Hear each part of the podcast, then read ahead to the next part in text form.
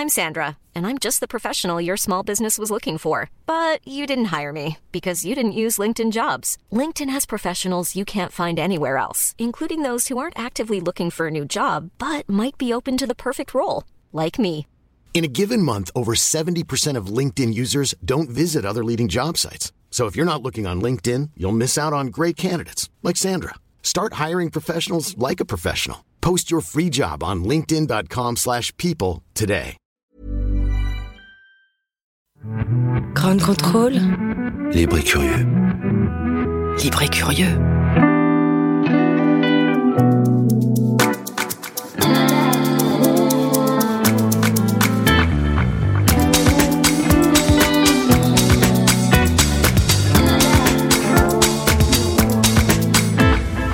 Bonjour à tous et bienvenue dans votre émission L'Europe est une fête. Nous sommes à Grande Contrôle. Nicolas qui m'accompagne aujourd'hui pour une émission spéciale post-élection européenne. Bonjour Nicolas. Bonjour Casimir. Nicolas, tu es journaliste et tu Ouais. t'intéresses tout particulièrement à la question européenne. Oui, c'est pour ça que je t'ai proposé de, de faire une émission sur les élections européennes. Et puisqu'on est là maintenant, ça veut dire que j'ai accepté ta proposition. Même si à la base l'Europe politique et institutionnelle, c'est pas ma passion, tu vois. Ouais, laisse-moi 45 minutes et tu verras, tu vas euh, trouver ça euh, jouissif, jouissant.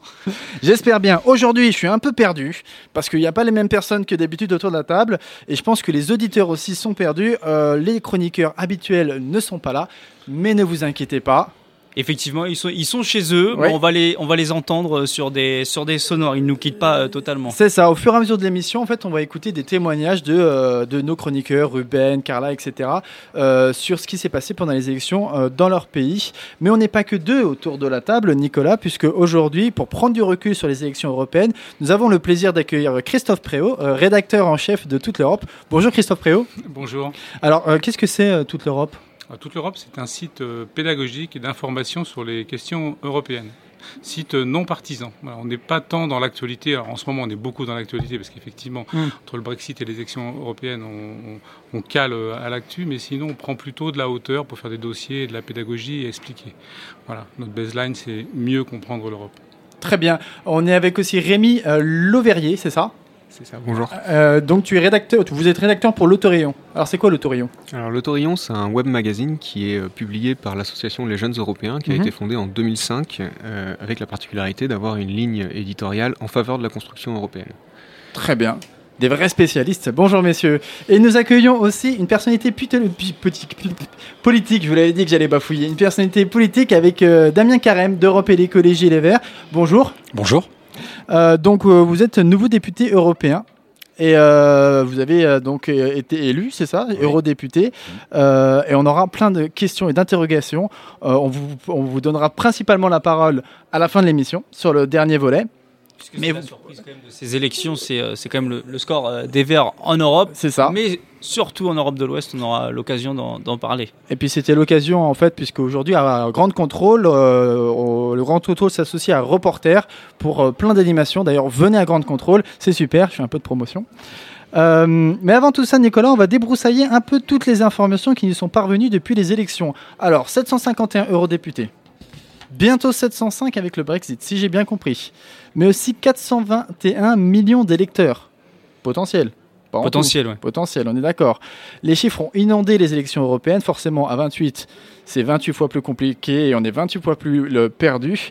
Mais euh, dis-nous quelques mots de ces campagnes alors. Oui, alors la donnée qui a le plus euh, marqué les observateurs, c'est la participation. Elle a dépassé la barre des 50% dans l'ensemble de l'Union européenne pour s'établir précisément à 50,95%. C'est du jamais vu depuis euh, 1994, donc il y a 25 ans. À l'époque, 56,67% des Européens s'étaient euh, déplacés, mais on était alors beaucoup moins nombreux, on était euh, que 12 à l'époque. Petit clin d'œil de l'histoire, en 1994, nous étions euh, trois ans après la chute du bloc communiste. En 2019, nous sommes trois ans après le vote en faveur du Brexit. À l'époque, donc, on rêvait d'Europe. Désormais, on souhaite la quitter. Souhaite pas tous la quitter, euh, Nicolas. À noter des grosses différences selon les pays quand même. Oui, plus de 80% de, de votants au Luxembourg et en Belgique.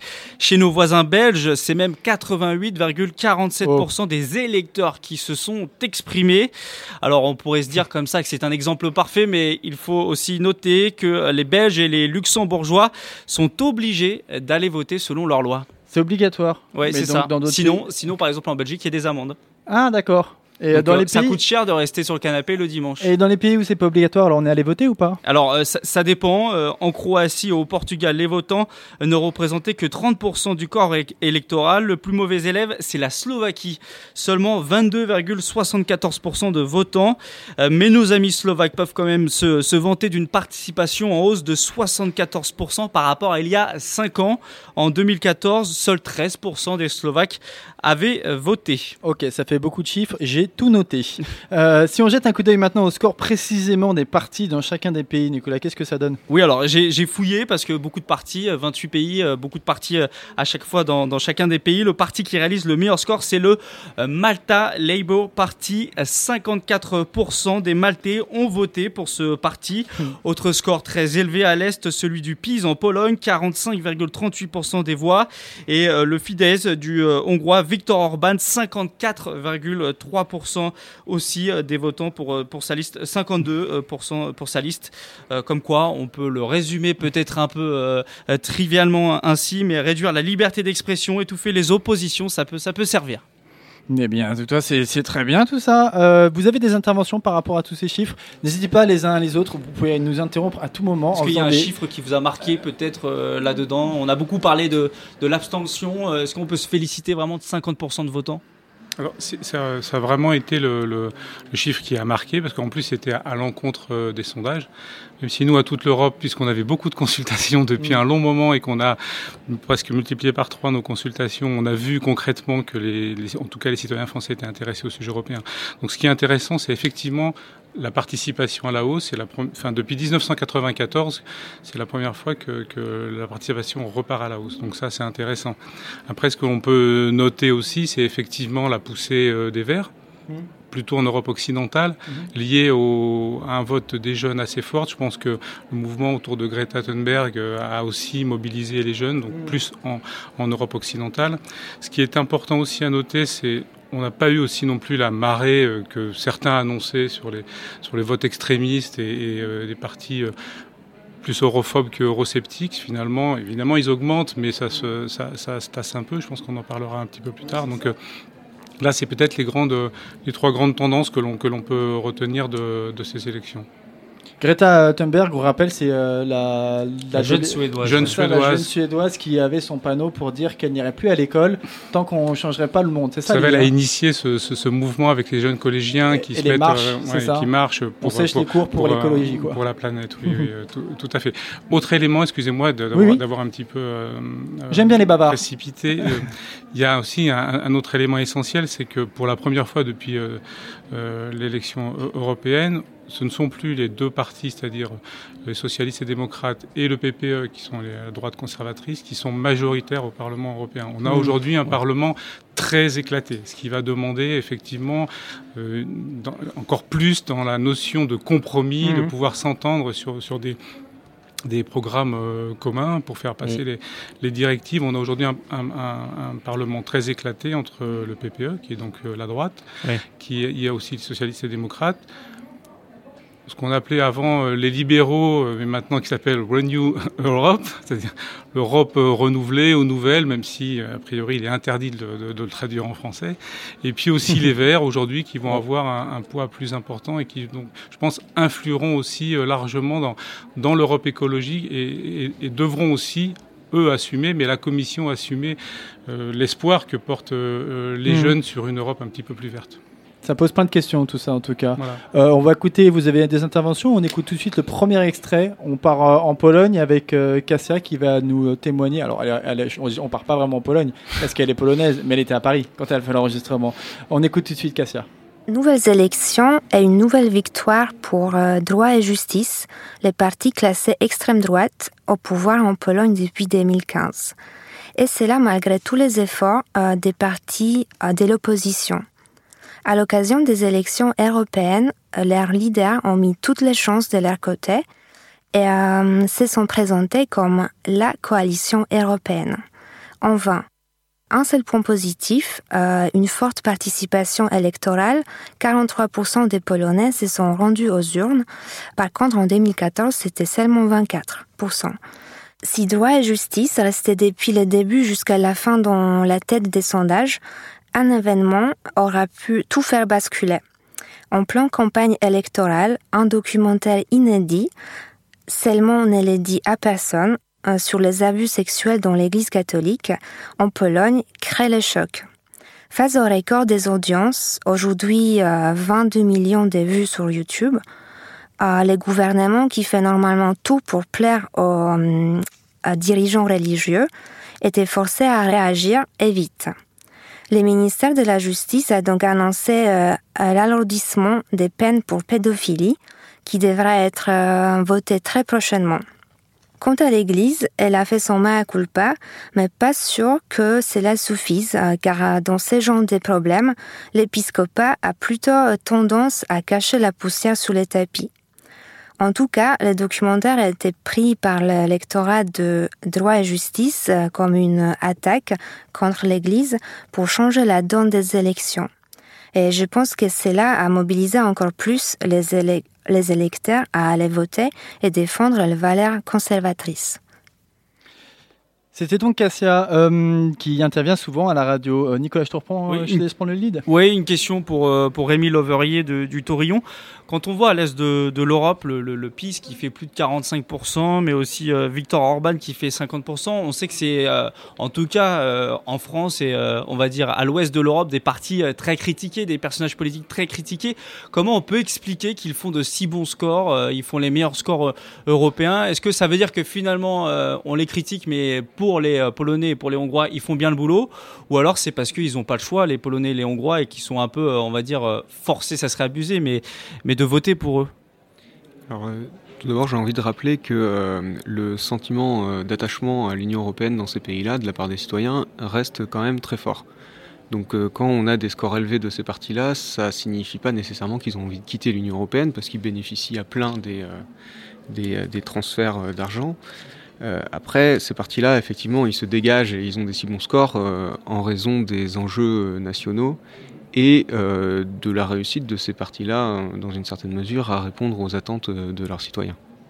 D'accord. Damien Karim, j'avais peut-être une question pour vous, puisqu'on a déjà abordé le sujet sur la question écologique. On voit que dans l'Europe de l'Est, il y a très peu de, de, vote vert voire quasiment aucun. Est-ce que selon vous, le motif écologique peut être un motif de, scission entre l'Europe de l'Ouest et l'Europe de l'Est qui n'auraient pas les mêmes priorités pour le futur? L'avenir nous le dira. Je ne peux, pas, je peux pas préjuger de ce que donneront les discussions qui ont démarré euh, hier. Il euh, n'y euh, a pas que dans l'Europe de l'Est, il y a l'Europe du Sud. Hein, dans l'Italie et en Espagne, il n'y a pas non plus d'élus écolos en, Italie. donc ça, ça, pose aussi question. Il y a tout un arc là qu'il faut, sur lequel il faut qu'on travaille.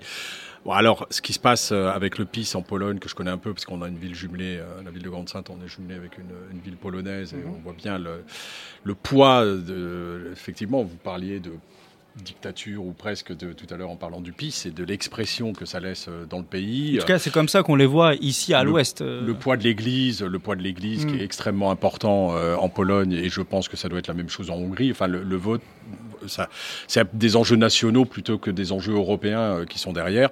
Et comme chez nous, on a eu quand même du mal à, imposer un vrai débat européen chez nous. Ça c'est mmh. euh, pendant longtemps, ça s'est joué un affrontement euh, Macron-Le Pen et on parlait très peu d'Europe finalement. Et, et, moi, je reste persuadé qu'effectivement les gens sont attachés quand même à l'Europe et que quand on repose le débat vraiment européen, bah, du coup, il y a un engouement et peut-être que vers la fin de campagne, c'est ce qui a fait qu'on arrive à ces taux de participation chez nous en, augmentation. Et c'est vrai effectivement dans, l'Europe du Sud et, un peu moins dans, l'Est. C'est des terres de mission. Il va falloir qu'on aide une émergence euh, là-bas parce qu'il y a des enjeux. En Pologne, il y a un sujet emblématique qui est la, forêt, alors j'ai oublié le nom de, la ville, mais qui est une des rares forêts euh, primaires euh, en Europe qui, qui aujourd'hui est mise à mal par le, par le gouvernement polonais. Vous y croyez vraiment une implantation de, de, de l'environnement, en tout cas de la conscience euh, écologique en Europe de l'Est Ah, mais je crois qu'il n'y a pas que la conscience écologique, il y a aussi la conscience par rapport à, à l'égalité des droits. On a vu quand même un, maire, le maire de Gland, se faire tuer sur scène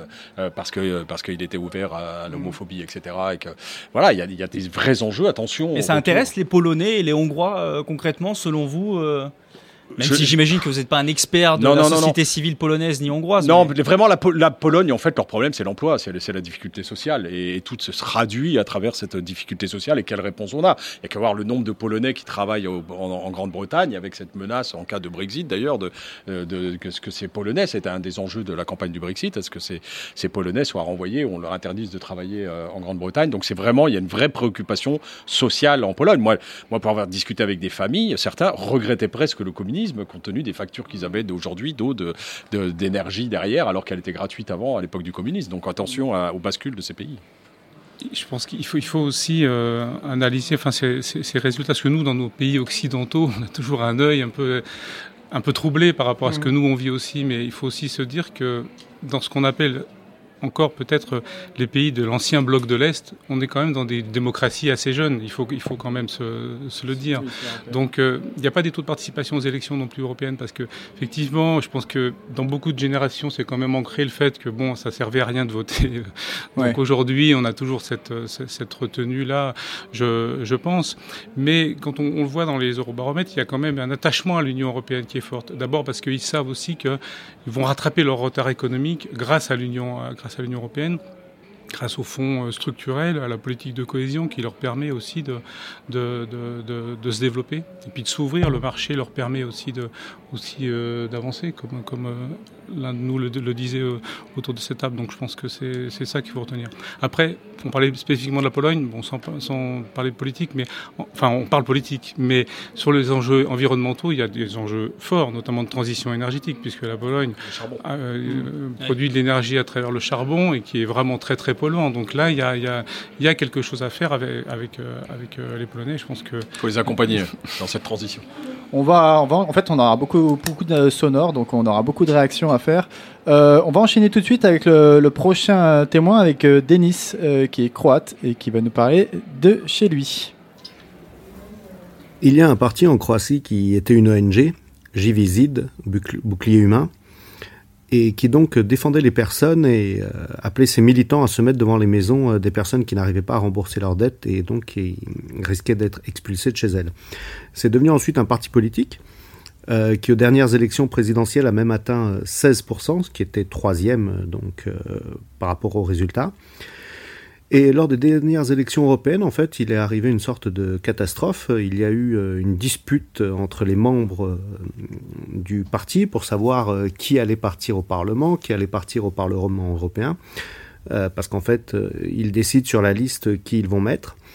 Et l'un des députés du Parlement européen, Bougnatz, a, a, estimé que, en fait, il y avait un dictateur dans le parti, c'était la femme du président du parti.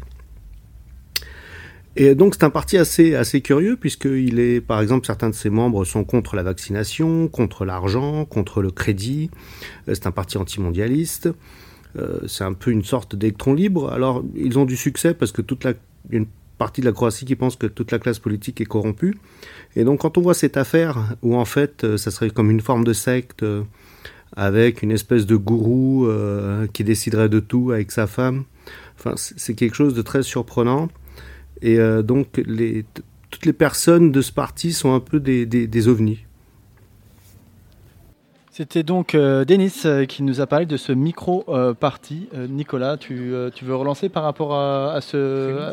Bah, par rapport à la, Croatie, ce qui, est, ce qui est intéressant de voir, et enfin en tout cas, on n'est pas habitué forcément en France, mais on l'a vu dans les élections européennes avec le parti animaliste qui a fait 2,5%. On voit tous ces, ces partis un peu étranges dans la, dans la mouvance du mouvement 5 étoiles. Je dis étrange au sens traditionnel des, mhm. des partis on voit que dans les élections européennes, il y en a, beaucoup plus. Est-ce que c'est aussi le signe, je vous pose une question euh, très rapidement, d'une société civile qui se, prend en main elle-même et qui, euh, euh, décide d'elle-même de, décider de la politique à, à, mettre en place, ou alors ce sont des épiphénomènes, Damien Carême je suis pas politiste, donc je sais pas si c'est un épiphénomène. On verra bien dans l'avenir. Je pense que s'il y a un tel éclatement quand même de, de, de l'offre et des, des, partis qui se présentent, c'est peut-être parce qu'ils se retrouvent pas suffisamment dans, dans l'offre qui est faite dans quelques-uns.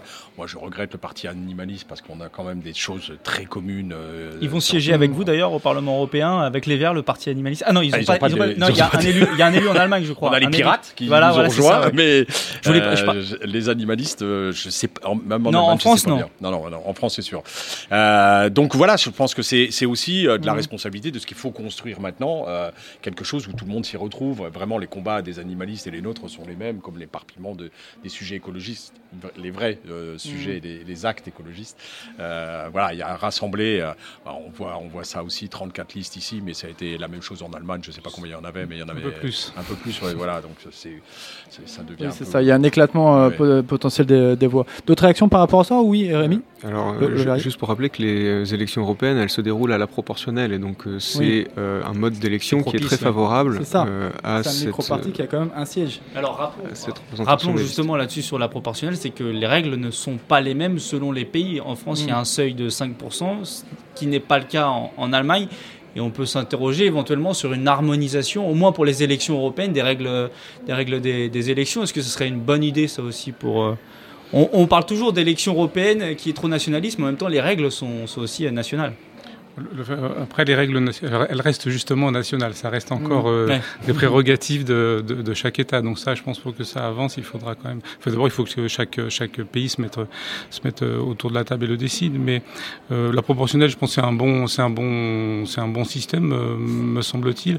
Bon, certes, en France, alors finalement, il y a que six six, six partis qui vont qui vont siéger au au, au, au, au Parlement, européen.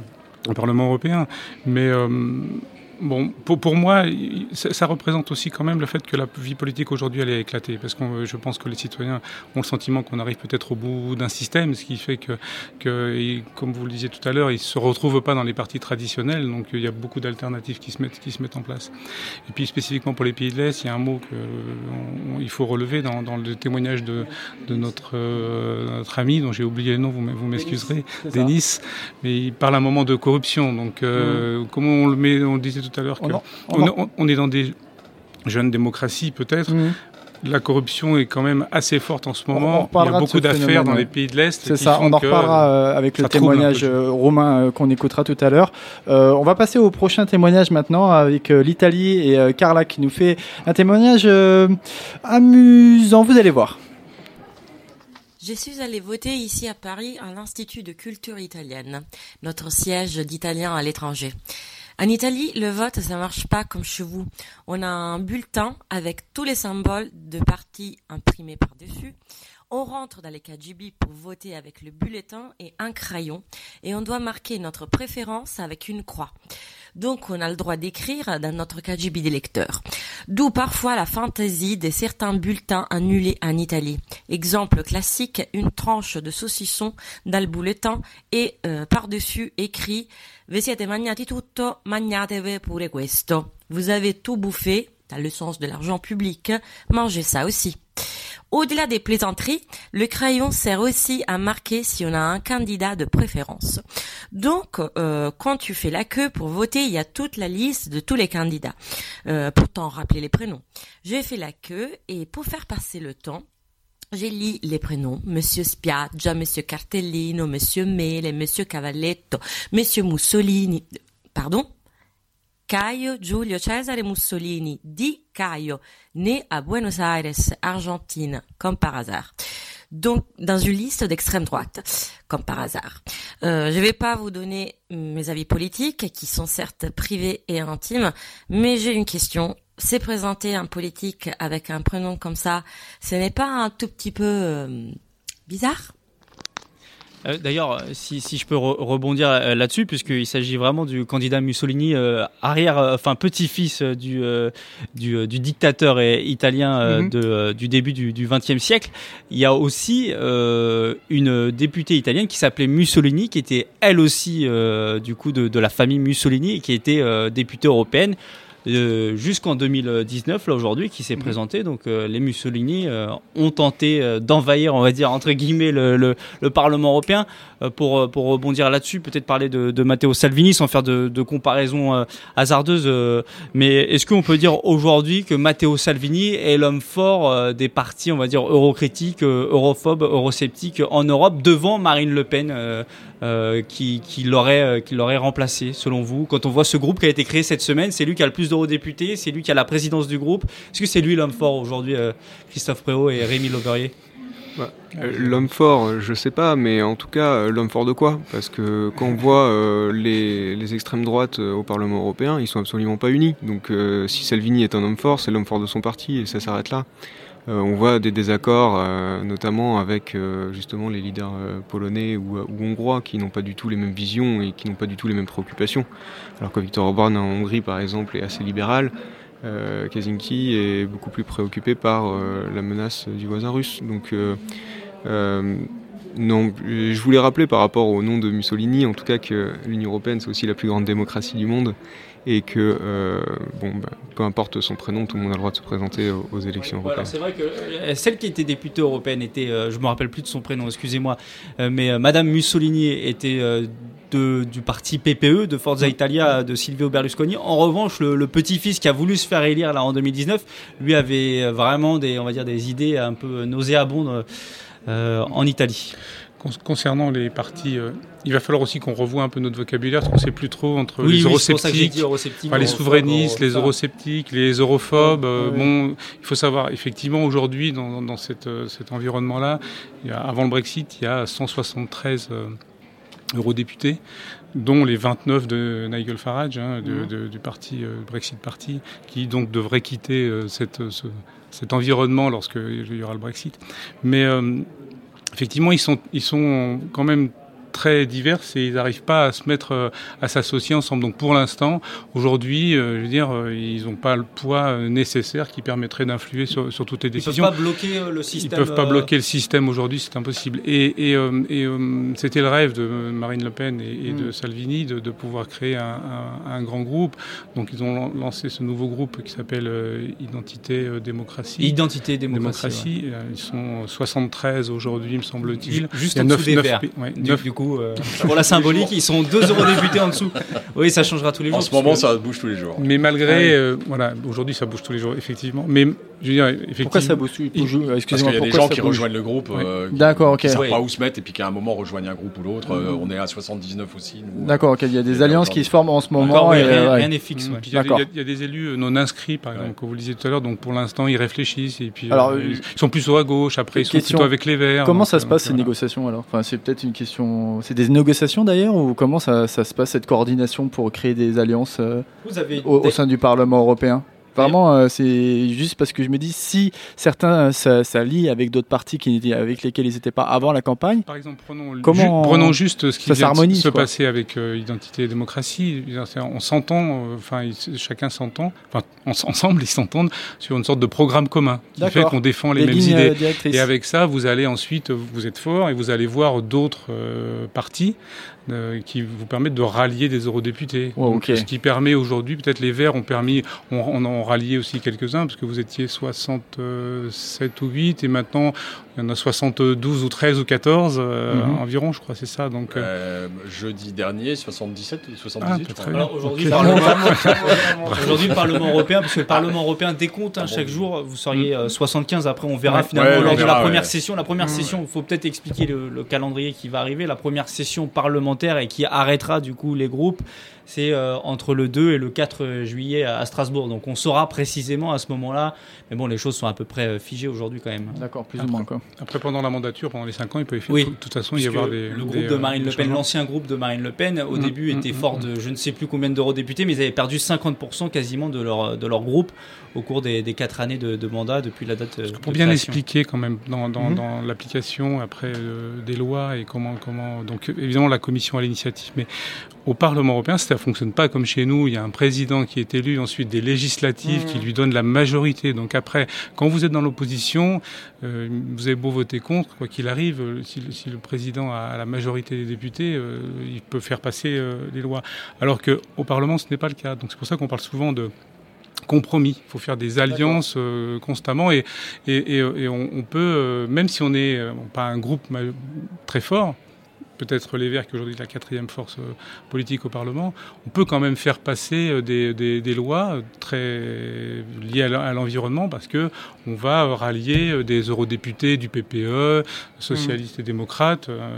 C'est ce qui voilà l'objet. passé dans la dernière mandature. On était 51 verts, eurodéputés verts sur 751, Mhm. donc pas nombreux.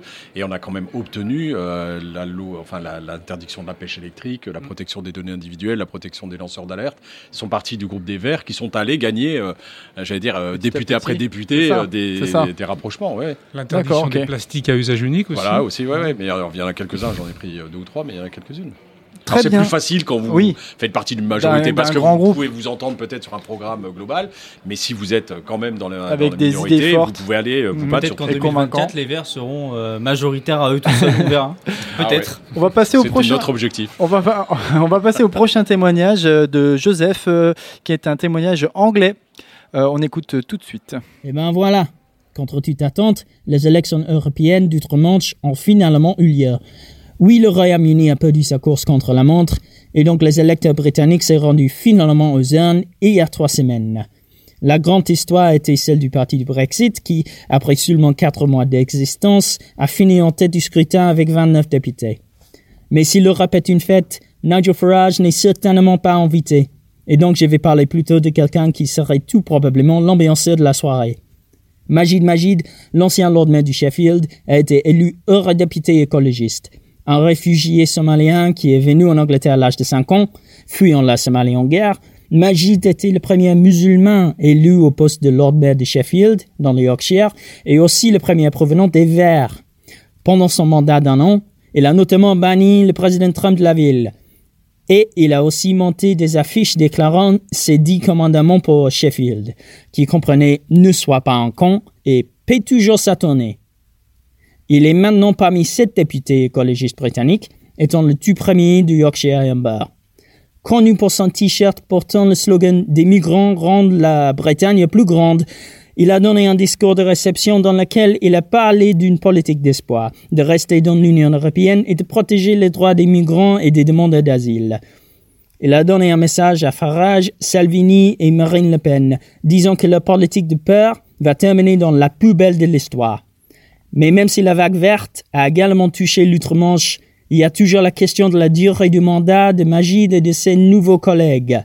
La sortie du Royaume-Uni de l'Union européenne est actuellement planifiée pour le jour de Halloween. Eh oui, le hasard fait bien les choses parfois. Enfin, si, si ça se fait, puisque c'est ça aussi la, la grande discussion. Et je voulais vous poser peut-être une, une question sur le, Ah, sur, euh, sur le Brexit, puisque ces eurodéputés devraient rester jusqu'au 31 octobre. Aujourd'hui, on est encore dans le flou, plus de trois ans après le, le vote. Euh, on ne sait pas s'il va y avoir finalement ce deal le 31 octobre. Il pourrait être encore repoussé. On ne sait pas s'il va être soft, hard. Il y a plus de Premier ministre aujourd'hui en Grande-Bretagne, Boris Johnson, qui est quand même pas le partisan d'une solution douce, euh, qui devrait être élu normalement la semaine prochaine Premier ministre, mais avec la politique britannique, on n'est pas, n'est pas à l'abri de, surprises. Votre sentiment sur, sur ce flou Est-ce qu'on pourra avoir un, un no Brexit euh, pour commencer cette nouvelle mandature au Parlement européen? Enfin, je veux dire un no deal. Rémi Loverier, est-ce que vous pensez que c'est encore, euh, est-ce que c'est encore possible ou encore plus possible aujourd'hui? Alors, euh, je m'avance plus trop sur le Brexit parce que même moi, j'y comprends plus grand-chose. Euh, parole. c'est euh, non, c'est- toujours. En fait, le, le plus dommage, c'est pour les députés des autres pays qui, euh, eux, veulent continuer l'aventure ensemble et qui ont été élus et qui se retrouvent dans une situation euh, de, de surgelé, comme comme ça a été dit en France, où ils, ils pourraient être au Parlement européen et faire avancer des, des sujets. Et ils le peuvent pas justement parce que. euh, Ah, a vous pas parlez des eurodéputés qui arriveront, français qui arriveront au Parlement européen une fois le Brexit acté, c'est ça français et de tous les autres pays qui, Ouais. euh, qui reprendront les sièges des députés britanniques. Donc euh, c'est vrai qu'on peut, on peut souhaiter que la situation se clarifie en tout cas au plus vite pour justement avoir un Parlement européen qui, qui, qui soit en mesure de, de mener à bien des, des politiques européennes pour l'ensemble des citoyens. Ça a été mis sous le tapis là pendant quelques semaines le, le Brexit, mais la situation euh, a-t-elle évolué ou on est toujours dans la même, euh, dans la même, euh, j'ai envie de dire, vous comprenez ce que je veux dire? Bah, le Brexit, a, évidemment, a été un petit peu sorti de l'actualité en, en raison des, des élections. Mais euh, donc là, effectivement, la semaine prochaine, c'est l'anniversaire, c'est les trois ans du Ouais. référendum au Royaume-Uni. C'est Pour vous dire, On n'aurait jamais imaginé pour vous dire combien, ans. comment on a avancé, quoi. Donc, euh, donc. euh, Il y a un petit peu de flou, effectivement, parce que Theresa May, après avoir présenté quatre fois devant, devant, devant ses députés. euh, Vous dites un petit peu, un, vous, un petit peu de flou. un accord euh, de sortie avec l'Union européenne qui a, qui a été refusé, ben, elle a fini par démissionner, ce qui me semblait être la voie la- quand même la, la plus, la plus raisonnable. Donc aujourd'hui, il y a une procédure pour euh, une mise en place et une élection d'un nouveau euh, président, enfin un nouveau chef de parti des conservateurs qui sera euh, Premier ministre. Donc a priori, ça, ça serait euh, Boris Johnson, Mm. normalement d'ici euh, d'ici fin juillet. Et effectivement, lui est plutôt euh, partisan d'un Brexit euh, assez dur. Donc euh, même s'il y a trois ans, il a aussi longuement hésité à savoir s'il était pour le Remain ou pour, le, pour, pour, pour, pour la sortie de, de l'Union européenne, mais politiquement, il a choisi le Brexit. Ça servait sans doute beaucoup plus ses, ses intérêts. Donc, Mm. euh, donc euh, on le, on, je pense qu'au 30 aujourd'hui, au 31 octobre, je pense que le Royaume-Uni euh, devrait sortir du, euh, du- de, de l'Union européenne, même si Boris Johnson, il faut bien le savoir, il n'a pas toutes les clés en main, puisque quoi qu'il arrive, ce sont les députés euh, britanniques qui votent au final. Donc si lui veut quand même le Brexit euh, dur, si les députés euh, disent non et veulent un accord, et ça, ça, ça, ça se fera pas. Voilà. On oui, peut- oui, c'est- quand même juste un mot sur le sur le Brexit. C'est euh, il faut que ça cesse parce que euh, ça fait trois ans que ça dure et qu'on ne sait pas où on va. Donc à un Mhm. moment il faut prendre la décision. Sur le plan euh, purement euh, euh, politique, je trouve que c'est regrettable que Mhm. qu'un des pays de l'Union européenne s'en aille. Je pense que les gens n'ont pas perçu la dimension, les, les Britanniques euh, n'ont pas perçu la dimension de ce que ça représentait, notamment la jeunesse. Elle n'a pas participé du tout Mhm. au vote sur le. Brexit et aujourd'hui, ben, c'est les jeunes qui peut-être vont le plus être euh, gênés par ce Brexit où maintenant il va falloir euh, pratiquement des passeports et des visas pour aller euh, en Europe euh, derrière. Donc c'est un peu leur, leur univers qui se rétrécit euh, à leur île et je trouve ça euh, malheureux, un pour la construction européenne et deux pour, pour, euh, pour le peuple britannique. C'est ça, l'humain, quoi. partie, euh, bien politique et l'humain, c'est.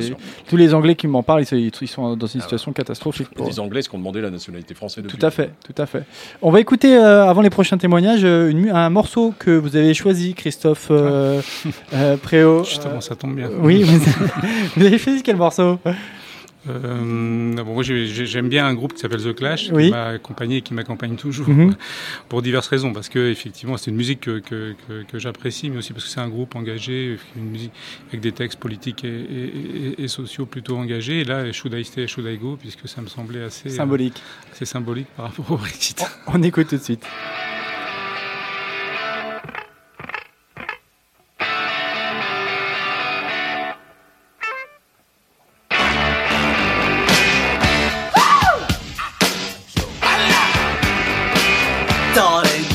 To let me know. Should I stay or should I go? If you say that you are mine, I'll be here till the end of time.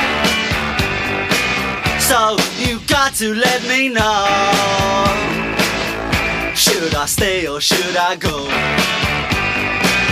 It's always tease, tease, tease. You're happy when I'm on my knees. One day it's fine and next it's black. So if you want me off your back, well come on and let me know. Should I stay or should I go? Should I stay or should I go now? Should I stay or should I go now? Trouble. And if I stay, it will be double. So come on let me know. This indecision's bugging me. If you don't want me, set me free. Exactly whom I'm supposed to be. Don't you know which clothes even fit me? Come on and let me know. Should I cool it or should I blow?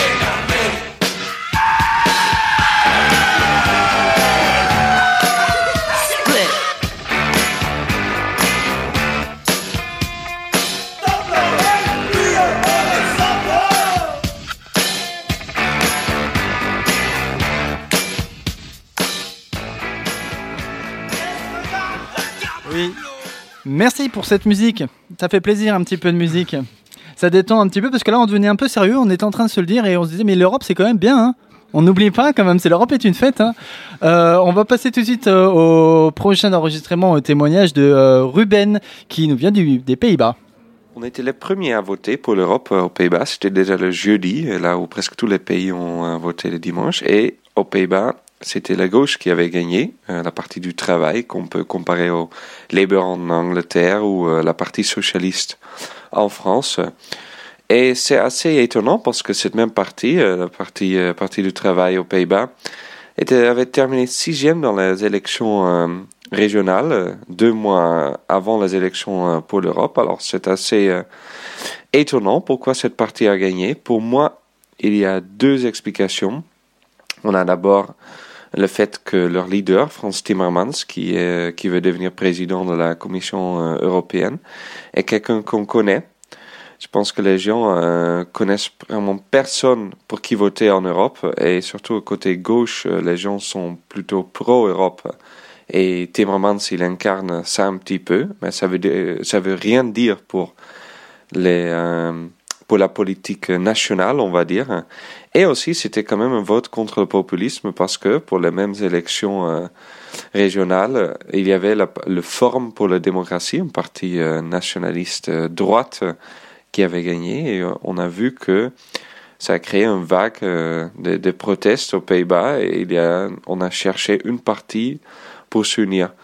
Je pense que c'est très important de se réaliser que la vote néerlandaise était, était plutôt un vote euh, contre les autres et surtout aussi pour montrer que on est encore, euh, on, a encore l'intérêt pour l'Europe, mais on ne sait pas exactement ce que ça représente. On a voté maintenant pour la personne qui incarne un peu l'Europe aux Pays-Bas, mais pour en même temps, on ne sait pas exactement ce qu'on fait là, euh, vraiment là-bas. Et c'est ça ce qui est inquiétant. Je pense que euh, aussi euh, toute euh, la préparation pour pour les élections était était très très tout était focalisé sur des sujets nationaux et je trouve ça dommage. Et oui, on va on va voir ce que ça va donner pour le futur. Oui, donc euh, du coup euh, des sujets nationaux, mais on le disait un peu, un peu, Mhm. un peu partout, Oui. donc euh, aux Pays-Bas, en France, On ailleurs. en parlait tout à l'heure, oui. Euh, pour euh, juste un mot sur peut-être sur le score des, des partis aux Pays-Bas, puisque aucun parti dépasse les, les 20%. hein. le parti travailliste, il fait euh, 19%. Vous avez 5 partis au-dessus de, de 10%, dont les Verts qui font qui font 10% et qui sont cinquième au, aux Pays-Bas. Son nom a été, euh, été évoqué durant, durant, durant le sonore, euh, Franz Timmermans, que les Néerlandais Oui. euh, ne m'excusent pour, pour l'accent, qui est candidat des socialistes pour la commission, Hmm. pour la présidence de la Commission européenne. Il n'est pas le seul. Euh, Il y a Manfred Weber pour le PPE notamment. Euh, Il y a Margaret Vestager, pas officiellement pour, pour, pour le centre. Euh, Aujourd'hui, quel est le, le favori pour, pour prendre la tête de la, de la Commission européenne, messieurs? Alors, Alors, là, c'est la, la course au, la Euh, course je- au je- chef, je- je- plutôt, je La course m'adresse des aux chefs. journalistes pour le coup. oui. C'est vrai que là, on est rentré dans, le, dans la période de- dite de négociation parce Mm. qu'il y a beaucoup de postes qui sont à prendre. Donc, euh, le Parlement, la Commission, le Conseil de européen et puis aussi. Le haut représentant pour la le haut diplomatie. représentant pour la diplomatie et puis aussi. La Banque centrale et la Banque européenne. centrale européenne. Donc, après, tout dépend un petit peu aussi déjà du jeu entre Français et Allemands, euh, si, si, euh, si les Français préfèrent la, Non, parce que la BCE plutôt que la Commission et si les Allemands. Euh, Pourquoi voilà. Parce qu'il y a une répartition en fonction des pays euh, Il prédominants y a toujours une répartition un peu en fonction des pays. Alors d'abord, le couple franco-allemand euh, gère un petit peu, enfin gère, euh, impacte beaucoup sur, le, sur la vie politique. Ça, c'est officiel ou c'est officieux Non, non, c'est très officiel. Ah oui, d'accord. Quand le couple franco-allemand va bien, généralement l'Union européenne va bien. Ah. Mais, mais Juste Ah, sur, la Commission européenne, normalement, ça devrait être euh, Manfred euh, Weber, puisque c'est lui qui était tête de liste du parti en tête de ces élections européennes. Pourtant, il n'est pas assuré aujourd'hui d'être euh, d'être président de la Commission européenne. Pourquoi? Bah, là, vous faites référence au, au système qu'on appelait le système des Spitzenkandidaten. Mais en fait, dans les traités, il n'est pas inscrit que le, le chef du parti qui arrive en tête aux élections est automatiquement président de la commission. Il est simplement inscrit que le président de la commission doit représenter les équilibres politiques et être dans la tendance euh, politique euh, du moment. Donc, euh, donc euh, a priori, enfin, Manfred Weber rallie pas aujourd'hui tous les suffrages. Il y a une personne qui se détache et qui rallie plutôt les suffrages aujourd'hui, c'est Margaret Vestager, parce que c'est une femme, parce qu'elle a beaucoup et très bien travaillé euh, euh, dans son portefeuille qui est celui de, de, la, de la, concurrence, et parce qu'elle est aussi euh, du, euh, socialiste et, et, démocrate du, du, et qui du est parti. Et danoise. Danoise. Voilà. Oui. Donc, euh, Donc ni allemande ni française. Voilà. Et puis il y a aussi, il y a aussi quelqu'un qui se dégage et qui pourrait être, mais tout dépend des jeux d'influence. c'est, euh, Michel Barnier aussi, qui est français, comme Mhm. vous le savez. Michel. Juste le, pour rappeler, le chroniqueur se demandait justement, euh, les, les Hollandais ont voté pour l'Europe, mais ils savent pas trop ce qui est derrière. Donc euh, pour de la clarté, effectivement, il faudrait que ce principe du Spitzenkandidat soit respecté, c'est-à-dire que quelqu'un qui s'est présenté aux élections, qui était tête de liste de son parti, et qui soit en capacité de, de créer une, co- une coalition, une majorité au Parlement européen, soit euh, à la tête de la Commission européenne. Donc il y a trois ou quatre partis euh, européens qui, qui sont capables d'imposer leur tête de liste. Et donc il faudrait que ce soit parmi ces, ces trois ou quatre personnes. On va peut-être demander à un eurodéputé ce qu'il ce en pense. Est-ce que euh, vous Mhm. pourriez, est-ce que vous seriez ravi d'avoir euh, d'avoir Manfred Weber en, en président de la Commission européenne? Parce qu'il va voter. Moi, je, moi Oui. je me moque des têtes et des noms. Ce Ah, c'est important pour la politique, Non, non. Ce qui m'intéresse, c'est le contenu. Et c'est le contenu Mm. qui est rentré en négociation ces jours-ci. Et c'est une feuille de route qu'on demande, euh, qu'on demande. Et, et c'est en fonction de cette feuille de route, peu importe après, je dis pas peu importe la personne, mais on parlait de Timmermans dans le reportage tout à l'heure. Timmermans, c'est quand même le gars qui, euh, qui, qui était contre l'interdiction des glyphosates et d'un certain nombre de choses.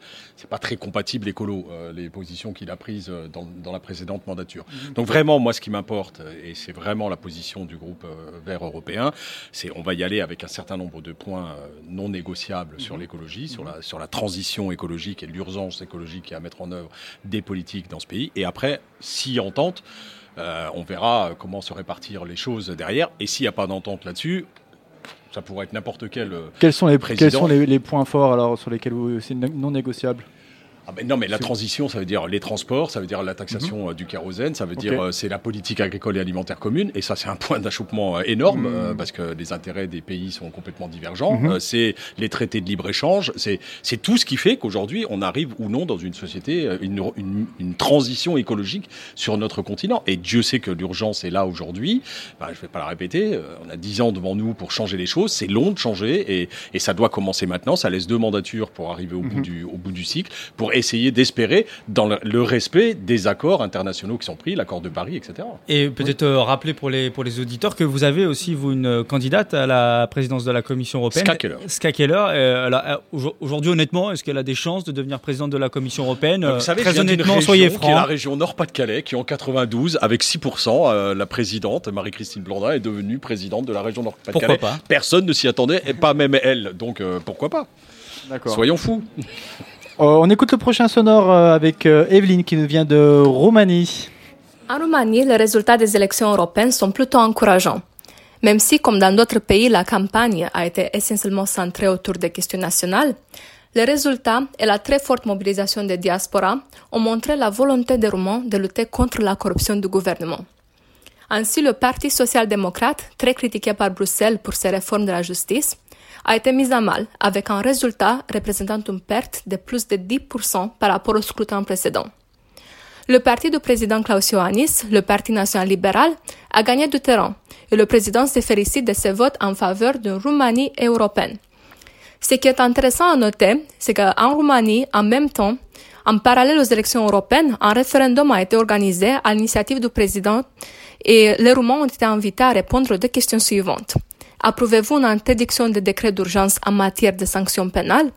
Et approuvez-vous une interdiction de toute amnistie et grâce pour faits de corruption? Même si c'est un référendum purement consultatif, il a une valeur symbolique très forte. Il s'inscrit dans les mêmes efforts de lutte contre la corruption, de lutte pour la consolidation de l'état de droit et de lutte contre les pratiques de changement des lois de la justice par le gouvernement. La Roumanie a exercé la présidence du Conseil de l'Union européenne les six derniers mois et en septembre, des élections présidentielles seront organisées. C'est donc une année très importante et très chargée pour la politique roumaine.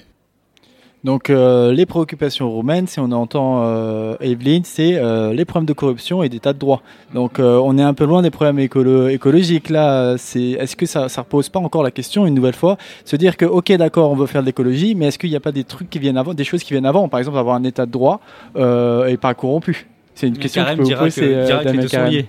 Que. Eh oui, mais c'est vrai que c'était déjà ce qui était dit tout à l'heure. C'est on règle nos problèmes locaux, nationaux, avant d'envisager de, de, des politiques européennes. Mm-hmm. Et c'est ce qui est traduit dans ce vote. On a des gouvernements corrompus et du coup, on a des élections qui, qui, qui, qui sanctionnent ces gouvernements corrompus. Mais ça ne veut pas dire c'est une adhésion ou pas. On a voté contre quelque chose et c'est bien. C'est souvent le cas, malheureusement. Mm-hmm. J'avais une question peut-être, puisque vous disiez que les, les Européens de l'Est sont très attachés à l'Union européenne. Pourquoi ils se déplacent peu finalement aux élections européennes? C'est assez contradictoire c'est ce que je disais tout à l'heure. Je pense qu'on est dans des euh, jeunes démocraties et qui fait qu'effectivement, il y a encore inscrit dans les générations que le fait d'aller voter, c'est peut-être pas, euh, ça, ça, pèsera pas euh, fortement. Et puis parce qu'on est dans des pays qui justement, on, parle de, corruption et, et, certains doivent se dire, effectivement, de toute façon, ça changera pas. C'est les uns, les uns ou les autres. Et puis peut-être qu'il y a une mobilisation moins forte aussi euh, des, euh, des, plus jeunes sur, sur, certains, sur, certains, sur certains sujets. Voilà. Mm. On passe au dernier sonore euh, qu'on va écouter, c'est Dana qui est ukrainienne qu'on écoute. Bonjour, Dobrohodnia. Alors aujourd'hui on va parler des élections. En effet, en Ukraine, il n'y avait pas des élections européennes, mais par contre, c'était les premières élections présidentielles après le Maïdan. Le lendemain, après le premier tour qui a eu lieu le 31 mars, c'était le 1er avril, la journée internationale de l'humour. Et effectivement, les gens n'ont pas manqué à faire les blagues à ces propos. Même si les observateurs ont attesté le bon déroulement des élections, il y avait des situations très drôles. Par exemple, certains utilisateurs du réseau publiaient des photos des bulletins de vote qu'ils ont peints avec euh, euh, des différentes images, avec des dessins euh, divers. Comme ça, ils ont exprimé leur attitude à l'égard des candidats ou des élections générales. Dans la région de Lviv, il y avait un coffre-fort, donc l'urne où euh, tu mets les bulletins, qui que la commission ne pouvait pas ouvrir, donc ils ont utilisé la scie euh, pour euh, l'ouvrir. Mais je vous assure qu'aucun des bulletins de vote n'a pas été endommagé. Il y avait une des électrices qui essayait de manger son bulletin et un autre qui, qui a tenté de le voler et partir en courant. il y a une personne qui a jeté son passeport dans l'urne. Euh, et donc il a dû euh, attendre la fermeture euh, du bureau pour les récupérer. Mais pour certains, la plus grosse blague politique, c'était justement la déclaration de notre nouveau président Volodymyr Zelensky de participer au présidentiel. Mais les Ukrainiens ont porté soutien avec 73% de votes pour et ils ont choisi ce politicien anti-système en poursuivant la mode de, de, leur choix. Euh, et euh, notre président, donc, il incarne le rôle d'un humoriste, producteur, acteur, scénariste et réalisateur en même temps. Mais en tout cas, malgré le fait que nous ne pouvons pas voter aux européennes, les Ukrainiens se sentent de plus en plus européens et le gouvernement progresse activement dans l'adoption de nombreuses lois et réformes qui nous dirigent vers ce bel union des valeurs. Et donc on est sorti un petit peu de l'Union européenne avec ce témoignage euh, de Dana, mais c'est l'Europe quand même. Euh, ça pose la question des limites de l'Europe. On va peut-être pas se les poser maintenant parce qu'on n'a plus beaucoup de temps.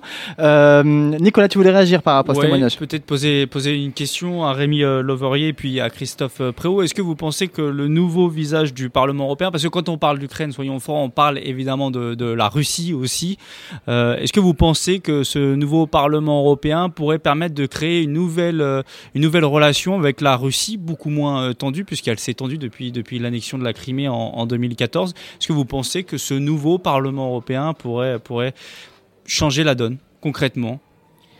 Alors euh, concrètement, ça va peut-être être un petit peu compliqué parce que euh, les parlementaires européens en matière de politique étrangère et de défense n'ont quasiment aucun pouvoir. Et donc, pour que ça change les choses, il va falloir parler d'une seule voix et donc le Parlement européen, s'il est uni, peut avoir un rôle à jouer euh, vis-à-vis des, chefs d'État qui, euh, qui ont toujours les, euh, les commandes. Donc il y, y, a beaucoup d'espérance, en tout cas personnellement, mais j'ai, je, ça va être compliqué. Emmanuel Macron, cette semaine, dans une interview à, la radio-télévision euh, suisse, a, dit qu'il fallait absolument discuter avec la, Russie. Il semble plus ouvert que ses prédécesseurs sur le sujet pour pas la laisser se tourner vers, vers la Chine. Est-ce que vous pensez que, que les, politiques européens, les décideurs politiques européens sont dans la même euh, optique par rapport à la Russie? De, Au-delà de, de- il y a la Russie effectivement, mais pour l'Union européenne, il y a aussi un enjeu de, de- souveraineté euh, internationale qui fait que euh, y a un jeu de grande puissance entre les États-Unis, la Chine, euh, la Russie, qui fait que l'Union européenne doit aussi être forte. Donc elle doit parler de toute façon avec, même, avec tous, ses, tous ses interlocuteurs. Et, la relation avec la Russie doit forcément être... je vais pas dire, enfin, elle doit être, elle doit forcément être bonne parce que d'abord, on a une frontière avec euh, les Russes euh, juste à côté. Et elle, elle doit forcément être bonne. Mais il y a tout un jeu qui fait que euh, on maintient, on tient pas non plus toute. euh, C'est notre partenaire géographique le plus proche et ouais, c'est peut-être la relation la, la- la plus tendue euh, depuis quelques années. Les clés sont plutôt, à mon sens, entre les mains de M. Poutine, hein, en fonction de ce que lui euh, souhaitera, souhaitera aussi, euh, aussi faire. Très bien. Euh, la- l'émission termine sur ces jolis mots. les- oui, on termine sur Poutine. Alors le futur de l'Europe, c'est Vladimir Poutine. C'est ce qu'il fallait retenir. Non, l'Europe, c'est pas du tout ce qu'il non, fallait retenir. L'Europe, elle est belle aussi, hein, et je pense pour Oui. tous les jeunes, Erasmus, c'est quand même super. Je pense que tous, ceux, tous les étudiants bah, qui, qui, qui- évident. qui, Qui vont, qui vont en échange, Alors, c'est- en justement, c'était. C'est la libre circulation, c'est la libre installation aussi, si demain on veut aller euh, travailler dans notre pays. Enfin, c'est plein de choses euh, belles et, et- et superbes. Il y a de la politique aussi, mais c'est la politique qui fait tout ça. Donc, euh, C'est- C'est tout à fait. Alors c'est vrai que on avait une mission un petit peu particulière parce qu'on n'était que des hommes blancs français autour de la table, très diversité. Quoi. On était vraiment sur le thème de l'Europe diverse. Euh, non, parce que d'habitude l'Europe est une fête. C'est pas cette ambiance. C'était exceptionnel et c'était très bien. Merci messieurs d'avoir participé à l'émission. Merci euh, Damien Carême. Merci, Merci. euh, Rémi euh, et merci Christophe euh, Préau de vous être prêté au jeu de cette émission. Merci Nicolas Kirilovitz. Kirilovitz. Ah, je l'ai bien dit. Merci. Bravo. Merci Anthony Merci. pour avoir enregistré cette émission. Merci à Mafé pour euh, le live. Merci bien sûr à l'espace Grande Contrôle d'avoir accueilli l'émission. Vous pouvez retrouver l'émission L'Europe est une fête en podcast sur iTunes, Deezer, SoundCloud et même en Facebook Live presque tous les samedis à 17h. Alors, euh, d'habitude, je vous le dis, pour se dire au revoir, euh, chaque chroniqueur dit au revoir dans sa propre langue. Alors là, nos propres langues, ça va être un peu limité. Ce qu'on va faire, c'est que chacun choisit un pays dans lequel il sait dire au revoir, euh, autre que la France. Euh, quels, quels sont les pays que vous pouvez choisir? Moi, je vais dire ciao. Ciao. Alors on va le dire. Alors on va le dire tous en même temps, mais déjà on choisit un pays. Euh, euh, Rémi Lauverrier, vous choisirez. Je vais prendre l'Allemagne. Très bien. Euh, L'Allemagne. La Euh, Pologne. La Pologne. Et l'Espagne Et l'Espagne. Du coup, il me, me reste la France. Alors, on va faire à 3, je vous préviens. 1, 2, 3. Adios. Au Ciao. revoir.